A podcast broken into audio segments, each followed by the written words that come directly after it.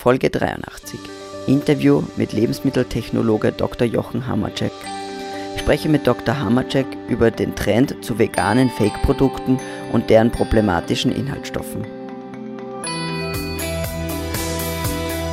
Evolution Radio Show, dein Programm für evolutionäre Gesundheit, Training und höchste Performance. Herzlich willkommen zu einer neuen Episode der Evolution Radio Show. Mein heutiger Gast ist der Lebensmitteltechnologe Dr. Jochen Hammercheck. Lieber Jochen, herzlich willkommen zur Evolution Radio Show. Ja, hallo, Dankeschön.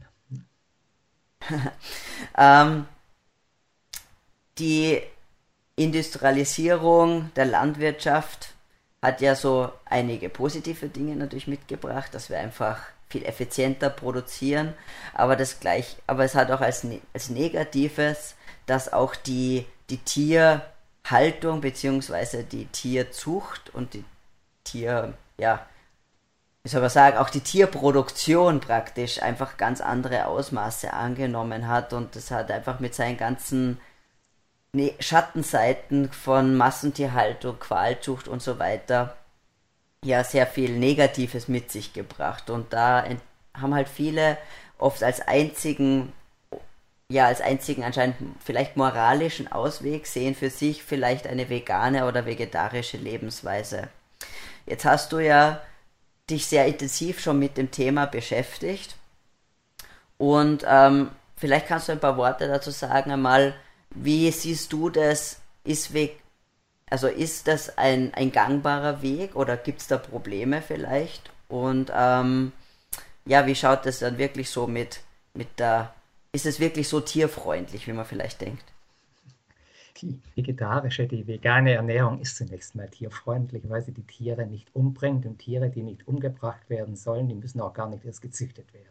Und daher eindeutig. Nur, äh, wir haben das ganz kleine Problem, dass wir auf der Erde im Moment 7,4 äh, Milliarden Menschen haben. Und äh, sogar unser Papst hat gesagt, die vermehren sich wie die Karnickel. Wir werden also im Jahr 2050 etwa bei 9,3, wenn wir Pech haben, 10 Milliarden Menschen sein. Und alle brauchen etwa 2000 Kilokalorien am Tag. Die mit der klassischen, geliebten, uns von allen so hoch bewunderten Subsistenzwirtschaft zu ernähren, da habe ich ernsthaft meine Zweifel. Das heißt, um diese Massen an Menschen durchzufüttern, brauchen wir auch Massen in der Landwirtschaft. Das geht leider nicht anders. Und äh, wir haben uns relativ viele Jahre sehr wenig darüber Gedanken gemacht, dass man die Vermassung in der Landwirtschaft, dass man die auch anders steuern kann und das Ganze wenn man so will, erst seit den letzten zehn Jahren kommt die verstärkte Erkenntnis, äh, dass ich es doch irgendwo mit Lebewesen zu tun habe, mit denen ich mhm. in irgendeiner Form auch entsprechend umgehen muss. Also da äh, ist ein, da kommt jetzt unheimlich viel Bewegung rein. Und du hast ja selber einige Argumente schon angesprochen, wo die Landwirtschaft, die moderne Landwirtschaft ihre Probleme hat. Und äh, speziell die Tierzucht fängt an mit riesen Antibiotikagaben. Wir brauchen doppelt so viel Antibiotika für die Tiere als für die Menschen, mit den ersten hm. brutalst möglichen Resistenzen, die wir bereits haben. Allein in Deutschland werden jedes Jahr 200 Millionen Tonnen Gülle auf die Äcker gestreut. Das heißt, wir haben eine Eutrophierung unserer Gewässer, die dort, dort liegen. Wir haben eine Eutrophierung unseres Grundwassers. Wir haben die Qualzucht, wie du es angesprochen hast. Äh, und äh, letztendlich ja. leben die Tiere meistens nicht artgerecht. So, ja. Nur artgerecht ist natürlich ein ganz schwieriger Begriff. Äh, zu sagen, ob du artgerecht lebst, das weiß ich nicht. Ich lebe es bestimmt nicht, weil ich auch irgendwo als Tierhaltung in einem Wohnhaus lebe, wo viele andere Menschen um mich herum sind und ich streife nicht mehr durch die Savanne. Äh, wir reden von artgerechtem Halten bei Tieren, die gezüchtet worden sind, die überhaupt nichts mehr von dem haben, was die ursprünglichen Tiere mal hatten. Und mein Paradebeispiel ist immer der Hund ich bin ein großer Freund vom Wolf. Ich weiß, in Wien gibt es wunderschöne Wolfszuchten. Was man aus dem ja. Wolf alles gemacht hat, das weiß jeder, der seinen Schauschau und Pinscher und wie sie alle heißen, in seiner Handtasche durch die Gegend trägt, damit die Jacke keinen Boden berührt. Das hat man alles aus dem schönen, tollen Wolf gemacht. Und äh, ich kann das Qualzucht nennen, ich kann es Hobby nennen. Ja. Das ist eine extreme Geschichte. So mhm. möchte ich nicht zu lange reden. Äh, du solltest dazwischen ab und zu reinfahren. Sei denn, wenn du nicht Leider, es ist ja... red, red, red. Einfach. Nein, es ist, natürlich ist das, ähm, ist es immer schwierig bei einem, bei einem domestizierten Tier zu sagen, was ist artgerecht, aber vielleicht, ich glaube, dass man einfach von, von, ähm, ja, tiergerecht vielleicht eher sprechen sollte oder vielleicht auch, dass man den, ja, den natürlichen Instinkte, Bedürfnisse mal entgegenkommt, dass es äh, ohne Angst, ohne Schmerz äh, leben kann. Ich glaube, das sind so Grundprinzipien, die sicherlich ähm, ganz wichtig sind in einer zukünftigen Landwirtschaft. Äh, ja, das ist der entscheidende Punkt. Man hat im Tierschutzgesetz und in Deutschland ist das Tierschutz inzwischen auf Verfassungsrang, ist, steht im Grundgesetz drin seit 2002, dass sich Tiere im Grunde äh, artgerecht, tiergerecht halten soll. Und äh, es wird akzeptiert, dass Tiere, dass gerade die Schlachttiere, von denen wir reden, dass sie empfindungsfähig sind, dass ich mich mit ja. diesen Empfindungen auseinanderzusetzen habe. Ich darf Tiere eben nicht in irgendeiner Form quälen oder sach, nicht sachgerecht halten. Die einzige Einschränkung, die wir nicht nur im Grundgesetz, die nicht im Grundgesetz steht, die aber in der Gesetzesprechung drin ist, für besondere Umstände, für besondere Zwecke darf ich die Freiheit und das Wohlergehen der Tiere einschränken. Ich darf sie töten, mhm. ich darf sie entsprechend halten in entsprechender Tierhaltung, ich darf ihre sozialen Beziehungen verändern und das höhere Ziel, das da steht, ist schlicht und ergreifend eben die menschliche Ernährung. So, und da reden ja. wir über Fleisch, über Protein. Und äh, unabhängig davon, dass es Fleischesser gibt, die überzogen, Argumente überzogene Mengen essen, äh, Fleisch ist nach wie vor eine Ernährung oder Fleischessen ist eine Ernährungsform, die den Menschen viel, viel einfacher macht. Und letztendlich benötigen wir die 2000 Kalorien am Tag, die Kilokalorien, die müssen irgendwo herkommen. Da müssen wir uns im ja. Klaren sein. Aber es geht ja oft nicht nur, denke ich, auch um die Kalorien an sich, sondern es geht ja auch um, um Nährstoffe im Wesentlichen, weil ich kann halt meine 2000 Kalorien über Snickers aufnehmen, aber damit werde ich ja nicht wirklich genährt sein. Ich werde vielleicht nicht verhungern, aber es geht ja auch immer um, um eine wirkliche Nährstoffversorgung und ich glaube, dass, ähm, wenn man zurückblickt, dass einfach Fleisch essen für uns als Menschen immer wichtig war. Ja, äh, es gibt ja viele Anthropologen, die ganz klar sagen, der Mensch ist durch den Fleischverzehr zu dem geworden, was er heute ist. Der Schimpanse, der Nette, der sich, wenn er Glück hat, auch mal von etwas Fleisch ernährt, der braucht für sein Hirn bei etwa 400 Kubikzentimeter rund 10 Prozent an Energie. Wir mit unserem großen Gehirn sind heute davon, im Ruhezustand brauchen wir 25 Prozent unserer, Energie, äh, unserer Energieaufnahme nur fürs Gehirn. Wir haben, äh, ja. wir haben unser Gehirn im Laufe der letzten zweieinhalb Millionen Jahre mehr als verdreifacht, fast vervierfacht. Und das hat Konsequenzen. Das hat Konsequenzen bei der Geburt, die ganze Anatomie musste sich verändern, das hat aber noch mehr Konsequenzen für die Ernährung. Und wir haben unglücklicherweise halt als Mensch das Problem, dass wir etwa 47, je nach Lesart 50 essentielle Nährstoffe haben, so von Wasser und Luft mal ganz abgesehen. Aber da gehören auch so schöne Dinge dazu wie acht verschiedene essentielle Aminosäuren. Da gehören dazu mhm. äh, Vitamine B6, B12, vor allem die vor allen Dingen B12. Und äh, die kriege ich einfach am besten über eine tierische Ernährung, über, Fleisch, über tierisches Protein. Darüber muss mm. ich sein. Das ja. heißt nicht, dass ein Vegetarier oder ein Veganer auf Sicht ohne Fleischkonsum leben kann. Nur die Sache wird wesentlich schwieriger. Darüber muss es im Klaren mm. sein, wenn jemand bereit ist, dieses Risiko, dieses ernährungswissenschaftliche Risiko einzugehen, dann soll er das gerne tun. Es geht, aber mir ist es zu schwierig. Ich bin Fleischesser, aber ich versuche meinen Fleischkonsum A etwas zu reduzieren und B dann auf Qualität zu gehen. Genau. Ich denke, da sagst du es gerade auch, ähm, gerade was im, überhaupt in der, im Paleo-Bereich ja auch sehr stark propagiert wird, ist ja ähm, die Weidehaltung zum Beispiel. Und ich glaube, dass ähm, hier auch die Rolle des großen Pflanzenfressers einerseits in der Beweidung für auch wichtig ist für zum Beispiel Erhalt von Biodiversität ähm, und für auch den das Zurückbringen von Kohlenstoff in die in den Humus zum Beispiel oder in die Erde ähm, hier natürlich wichtig ist und so wie du sagst, ist eine Sache ganz wichtig, dass man auf die auf die Art der Haltung schaut und sicherlich hier Weidefleisch oder Tiere bevorzugt, die auf einer Weide gehalten worden sind, beziehungsweise, was ich glaube ich ganz wichtig finde, ist, dass man auch, ähm, wenn man jetzt, also auch das ganze Tier wieder isst, weil wenn jetzt eben die Leute nur den Lungenbraten essen, dann ist das sicherlich nicht nachhaltig, aber wenn ich wieder das ganze Tier esse mit den Innereien und die Knochen verwehrt und das Fett, dann kann ich ja auch mit, also sozusagen müssen, kriege ich viel mehr Kalorien aus so einem Tier raus. Äh, wenn sie ein Rind hat, besteht etwa zu 40 Prozent aus verzehrbarem Fleisch. Der andere Prozentsatz ist die Haut. Ja, da kann ich meine entsprechenden Lederkleider, meine Schuhe draus machen. Und das Rind hat natürlich einen großen Anteil von Knochen. Wenn ich die richtig verarbeite, werde ich daraus Gelatine herstellen, Knochenleim herstellen. Ja, und dann bleiben Sehnen, Gewebe drin, ich kann letztendlich, wenn ich es richtig mache und in der Subsistenzwirtschaft, ja, ja. in der Vergangenheit viele Jahrhunderttausend oder ja viele Jahrtausende hatten, äh, habe ich bis auf irgendwelche Hufe das Rind oder die, die Schlachttiere tatsächlich vollständig verwertet.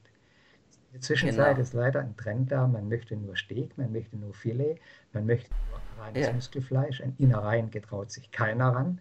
Zu meinem großen Glück, ich esse die für mein Leben gern, kriege die relativ das ist schön. Ich habe wenig Konkurrenz, wenn es um eine Rinderzunge geht, auch in der Familie nicht. Ich kann allein essen. Also äh, ich neige, ich versuche das Ganze zu machen. Nur wir müssen halt feststellen, ja. dass sich in der Relation zum Tier was dramatisch geändert hat. Wir hatten jetzt Jäger und Sammler, die die Paleo-Ernährung etwas stärker im Hintergrund hat ging ja davon aus, ich muss Tiere töten, ich brauche die, um selber zu überleben, aber die Tiere haben eine Seele und äh, ich bete letztendlich zu meiner Gottheit oder was auch immer und bitte diese Seele des Tieres um Verzeihung. So interpretiert man jedenfalls die Höhlenmalereien. In die Richtung mhm. muss das gegangen sein und man findet eine derartige Denkweise heute auch noch bei den San oder bei den Aborigines in Australien. Wenn die auf die Jagd gehen, dann hat es einmal ernährungstechnischen Sinn, aber es hat auch einen kulturellen Sinn letztendlich. So, das heißt, diese erste Phase hat vollständig dazu gedient, die Tiere wirklich auszubeuten bis zum letzten Gramm. Ja, und dann kamen die äh, Ackerbauer und Viehzüchter und auch da gab es eine Art Werkvertrag mit den Tieren, mit den Nutztieren. Du Nutztier lieferst mir irgendwann, wenn ich dich leider töten muss, deine Haut, dein Fleisch. Du gibst mir, währenddem du lebst, Milch, du gibst mir Wärme. Und ich, lieber Mensch, ich sorge dafür, dass du immer genügend zu fressen hast. Und ich passe auf, mhm. dass kein Wolf, kein Höhlenbär oder wer auch immer dir gerade an den Kragen geht, dass der dir dein Leben nimmt. Das heißt, das war eine Art Werkvertrag. Yeah. Und dieser Werkvertrag ist jetzt im Laufe der letzten 100 Jahre, seitdem es die Schlachthäuser gibt, seitdem das Ganze industriell betrieben wird, weitgehend aufgelöst. Das heißt, wir haben heute von der esoterischen Beziehung zu der ja, Vertragsbeziehung ja. fast auf Augenhöhe zwischen eine reine Versachlichung, eine Verdinglichung zu diesen Tieren und äh, dass die den Menschen wehtut, dass die vielen Menschen richtig wehtut, habe ich volles Verständnis dafür. Ja. Äh, ich glaube, wir müssen das Ganze wieder entsprechend richtig einordnen. Und der Ansatz dann, die Weidewirtschaft, setzt die Tiere auf die Weide, lässt die raus, dann hast du wieder einen Werkvertrag, die sorgen für Stickstoffdüngung in der richtigen Menge, was die Fläche verkraftet. Genau. Die halten die gerade die Weideflächen entsprechend klein, die verhindern die Versteppung. Und irgendwann habe ich dann tatsächlich die Chance, äh, ein Fleisch zu kommen. Das mhm. ist eine Relation, die mir sehr sympathisch ist. Und äh, ich bin ein großer Freund von Wildtieren noch dazu. Und äh, die Tötung eines Wildtieres, jeder Jäger bestätigt mir das, bevor eine Wildsau merkt, dass sie erschossen wird, ist sie schon tot. Mhm. Das ist dann, die hat jetzt in Gänsebein artgerecht, artgerecht gelebt bis zum Schluss. Dann das stimmt. Ist ja. einen Schlag erschossen worden und wird dann möglichst weitgehend ausgeweitet. Also ja. da ist ja. unheimlich viel im Fluss. Gott sei Dank viel im Fluss, aber man wird trotzdem wahrscheinlich die Masse der Bevölkerung nicht davon wegbringen. Etwa 80 Prozent der Bevölkerung ist nicht nur notorischer Fleischesser, sondern intensiver Fleischesser. Und was bei uns die Deutsche Gesellschaft für Ernährung sagt, so irgendwo vielleicht ein Pfund in der Fleisch in der Woche, das macht der richtige Fleischfresser, Entschuldigung, Fleischesser nach spätestens zwei Tagen in der Woche. Ja, das ist die Realität. Ja, und vor allem, weil halt wirklich nur, wie du sagst, einfach das Steak und das Filet gegessen wird und eben nicht die Innereien zum Beispiel. Das würde das Ganze schon wieder ein bisschen relativieren. Ähm, aber du hast vorher noch was, noch was angesprochen, wie, wie du, du hast gesagt, ähm, auch als Veganer oder Vegetarier kann man natürlich seinen Nährstoffbedarf und vielleicht auch seinen Vitaminbedarf decken. Es ist aber komplizierter. Und äh, da möchte ich einfach auch ein bisschen auf die Problematik der, für mich gesehen, Problematik der veganen Lebensmittel eingehen, die ja wirklich jetzt immer größere Ausmaße annimmt. Und wenn man jetzt schaut in die Kühlregale von veganem Leberwurstaufstrich über veganer Käse, vegane Würsteln, veganes Schnitzel, was auch immer, ja, ähm, was hat es noch mit Lebensmitteln an sich zu tun? Und ich meine, du als Lebensmittel, ähm, Lebensmittelfachmann weißt ja, das, ich meine, das ist schon schlimm eigentlich, oder? Äh, zwei, jetzt als Lebensmitteltechnologe mal zwei Sätze vorneweg. Wir unterscheiden letztendlich drei Ebenen der Lebensmittelherstellung. Das ist einmal die landwirtschaftliche Urproduktion. Da wird also die Sau schlachtreif gemacht. Und dann geht die Sau in einen Schlachthof und wird dann getötet und ich gewinne das Fleisch. Dieses, erst die erste Stufe dieser Fleischgewinnung oder indem ich äh, Getreide male, ist ja noch keine Veränderung des eigentlichen Produktes. Das heißt, es ist die sogenannte erste Verarbeitungsstufe. Ich mache ein Lebensmittel erstmal zugänglich. Mhm. Es gibt relativ wenige Lebensmittel, die sofort verzehrbar sind. Da gehört ein paar Salate dazu, da gehört Gemüse dazu, da gehört Obst dazu. Das kann ich quasi vom Baum runterholen und kann es direkt essen. Das geht. Alle anderen Lebensmittel müssen in irgendeiner Form verarbeitet werden. Indem ich aus Fleisch Wurst mache, indem ich aus Mehl Brot mache, indem ich äh, aus Milch ein Joghurt, Käse, Quark mache. Das ist dann die sogenannte zweite Verarbeitungsstufe. Die kann auch noch relativ harmlos sein, wenn jemand kommt und sagt, ich möchte sie aber haltbar und stabil und sicher und für alle Zeiten bitte. So wie ich etwas haltbar machen muss und stabil stabilisieren muss, damit ein, mein äh, normaler äh, Milch ist nach drei, normalerweise nach zwei, drei Tagen kaputt. Die ist verdorben.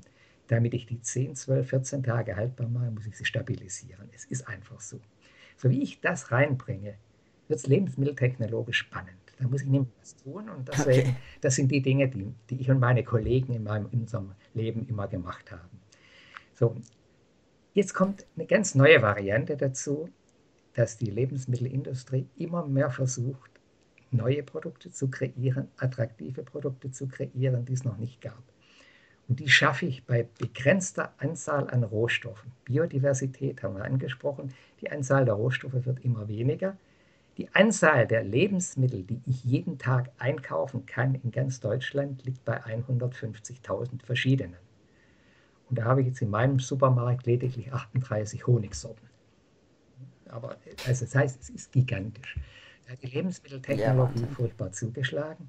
Aber um das Ganze immer attraktiver und haltbarer zu machen, muss sie mit den zulässigen chemischen und physikalischen Tricks und Methoden arbeiten. Geht gar nicht anders. Und äh, das Faszinierende jetzt im, bei veganen Produkten, die haltbar sind, die stabil sein sollen, ist das, dass ich ohne Zusatzstoffe fast nicht aus, praktisch nicht auskomme. Zwar in gigantischem. Umfang muss ich die einsetzen. Äh, die Molkereien stellen heute Fleischersatzprodukte her auf Milchbasis. Das heißt, ich muss die Milch so schnittfest machen und so qualitativ hinkriegen, dass sie geschmacklich wie Fleisch schmeckt. Das lebensmitteltechnologisch faszinierend. Ich habe ja ein Riesenspektrum an Zusatzstoffen, die ich einsetzen kann und die brauche ich dann teilweise auch. Ich habe ja. bei meinem Vortrag in Berlin bei der Paleo Convention ja einige Beispiele gebracht und das Schöne war ja die äh, Wurst einmal als Veggie-Wurst und einmal als normale Wurst und die Veggie-Wurst, da muss ich mit in Gottes Namen davon ausgehen, da habe ich äh, ja, äh, Allergene in großem Umfang und da habe ich ja. 13, 14, 15 verschiedene Zusatzstoffe drin. Verdichtungsmittel, Stabil ja. und, und, und. Also lebensmitteltechnologisch furchtbar interessant. Der Lebensmitteltechnologe lebt da richtig auf. Ob ich das unbedingt essen muss, ob ich das als sinnvoll erachte, ja. ist eine ganz andere Geschichte. Ich weiß, also ja. jetzt, da unterscheide ich mich jetzt als sogenannter Fachmann in meiner Betrachtung von vielen anderen. Ich weiß, dass all die Zusatzstoffe, jedes für sich, Carrageenan oder wie immer, wie, wie, wie die alle heißen, ja. unheimlich geprüft und getestet sind. Ich habe überhaupt keine mhm. Bedenken, dass die meiner Gesundheit schaden. Ich muss sie nicht ja. unbedingt haben, um Gottes Willen. Es geht auch ohne. Mhm. Und äh, ich habe früher immer gesagt, wenn Lebensmittel mehr als fünf Zusatzstoffe enthält und Inhaltsstoffe enthält, dann lass die Finger davon. So, ja. Im veganen Bereich, wo ich eben viele Dinge, wo ich letztendlich ganz hohe Maße Wasser schnittfest machen muss. Ja. Das, ja, das ja. haben wir früher über die Wurstherstellung gesagt und haben da Schnittschrumpfen. Ja. Aber die veganen Lebensmittel sind in ganz ausgeprägtem Maße schnittfestes Wasser. Auch üblicherweise mhm. deutlich weniger Kalorien als die vergleichbaren tierischen oder sonstigen Lebensmittel, positiv ja. oder negativ sein kann, aber haben einen Umfang, äh, um die richtig zu verstehen, äh, da muss ich mhm. manchmal auch noch zum Lexikon greifen. Ja, das Wahnsinn. Ist, das ist gigantisch. Und das ist sogar ein Fachmann, ja. Ja, und dann gibt es dann ja. Saharose reingesetzt, dann wird Dextrose reingesetzt, dann wird noch Zucker ja. reingesetzt. Also das ist mindestens, nee, eigentlich für mich noch wesentlich schlimmer als all das, was man der klassischen Lebensmitteltechnologie ja immer vorwirft und der Lebensmittelindustrie vorwirft. Ich finde das im mhm. veganen Bereich besonders ausgeprägt. Deswegen tue ich damit furchtbar ja. Ja, das ist nicht sicher, also das ist schon eines der schlimmsten Auswüchse einfach. Ich meine, und jeder, jeder weiß, der vegan oder vegetarisch lebt, weiß oder sollte wissen, dass man auch nicht auf diese Produkte zurückgreifen muss, sondern dass man es auch richtig machen kann, auch mit echten Lebensmitteln, was aber halt mit viel mehr Aufwand verbunden ist. Und aber ich glaube auch beim, bei der veganen Lebensweise, dass man dann doch das eine oder andere vielleicht auch als Nahrungsergänzungsmittel zuführen muss, wie vielleicht Vitamin B12 oder solche Dinge. Ja, äh, gehen wir davon aus, dass wir in Europa Mangelland für Zink sind, Mangelland für Magnesium sind, Jod sind. Ja. Und äh, die Dinge die sind kaum noch in unseren Böden drin. Vitamin B12 mhm. äh, habe ich in ganz wenigen Lebensmitteln. Es gibt ein paar. Nur der entscheidende Punkt ist ja nicht der, dass ich Vitamin B12 zu mir nehme. Der entscheidende Punkt ist der, dass Vitamin B12 bei mir durch, mein, durch, durch den Darm in die Blutbahn und von der Blutbahn dorthin kommt, wo ich es brauche. Und äh, da wissen wir eben, dass die Aufnahme, die eigentliche, die eigentliche richtige Verdauung bei, den, bei Vitamin B12 und bei verschiedenen anderen Dingen massiv beeinträchtigt ist. Das heißt, Eisenverwertung aus pflanzlichem Eisen ist wesentlich schlechter, als wenn ich das gleiche aus tierischem Eisen raushole. Darüber muss mhm. ich mal einfach im Klaren sein. Und äh, für mich heißt das, wenn jemand sich vegan ernähren möchte und lässt sich nicht zweimal im Jahr ein komplettes Blutbild machen, wo alle 47 Esszellen ja. untersucht sind, dann handelt er grob fahrlässig. Denn er hat Defizite. Mhm die Gefahr für Defizite ist extrem groß. Und Defizite ja. wirken sich leider erst im Laufe der Zeit aus. Und äh, er bringt nicht, er wird leistungsschwächer, merkt das letztendlich gar nicht, weil der Körper ja relativ lange und relativ gut puffern kann. Aber irgendwann ist er am, am Ende angekommen und dann nichts anderes. Ja. Nahrungsergänzungsmittel. Punkt. Genau, genau. Lieber Jochen, jetzt kommen wir langsam so zum Ende unserer, unseres Interviews. War wirklich super spannend. Ich möchte noch darauf hinweisen, dass ähm, für alle, die dich vielleicht jetzt in Berlin nicht sehen konnten, dass am 1. Oktober das ähm, Symposium der Deutschen Gesellschaft für Paleoernährung ist und du wirst dort auch sprechen. Und zwar ist es in Frankfurt an der Goethe-Universität. Und ähm, ja, wie gesagt, ich kann alle nur einladen, sich noch ein Ticket zu holen und hinzukommen und ähm, die, einen weiteren, einen spannenden Vortrag vom, vom Jochen zu hören. Ich meine, das war ja jetzt nur ein ganz ein kleiner Ausschnitt von dem, was du alles weißt und auch worum es in deinem Vortrag gehen wird. Und man hat dann auch die Möglichkeit, sicherlich äh, mit dir ein bisschen vielleicht zu plaudern, dann nach deinem Vortrag und sich auszutauschen. Also deswegen unbedingt vorbeischauen. Lieber Jochen, vielen, vielen Dank für deine Zeit. Es hat mich sehr gefreut. Ich sage auch herzlichen Dank. Äh, hat mir unheimlich viel Spaß gemacht. Du merkst, ich habe des Öfteren gelacht und gelächelt. Jetzt viel Erfolg beim Umsetzen und bei der, beim Zuschneiden von dem Ganzen. Vielen Dank, das machen wir. Gut, dann äh, nochmal danke fürs Zuschauen und äh, falls diese diese Folge was ist, was, was vielleicht andere Leute in deinem Umfeld interessieren könnte, dann teil doch bitte die Folge oder wenn du denkst, dass vielleicht jemand noch auch zum Symposium kommen möchte und du vielleicht keine Zeit hast, dann ähm, ja, teil den Link, ähm, lade andere Leute ein, lade Freunde ein und ich freue mich.